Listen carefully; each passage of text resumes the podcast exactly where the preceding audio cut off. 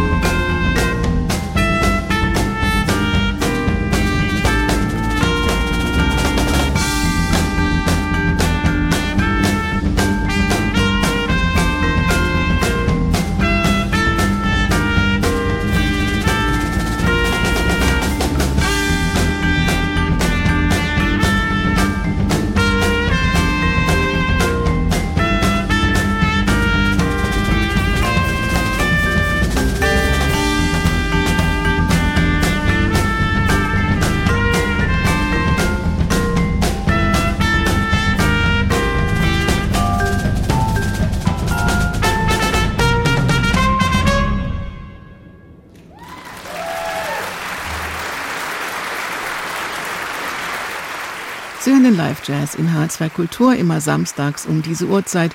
Viele schöne Live-Momente, die auch Lust machen, selbst mal wieder rauszugehen und Musik zu hören. Die bachrheinisch britische Trompeterin Jazz Ahmed war beim Tampere Jazz Happening im letzten Sommer. Sie ist Teil einer immer größer werdenden multikulturellen jungen Jazzszene. Ihre Musik widmet sie starken Frauen und ihrem Mut, ihrer Leidenschaft und Kreativität. Und sie fragt sich auch immer wieder neu, wer oder was bin ich wirklich? was sicher auch aus den zwei Kulturen kommt, in denen sie lebt und die sie in ihrer Musik vereint. Mit ihrem speziell entwickelten vierteltönigen Flügelhorn kommt sie den arabischen Skalen sehr nah.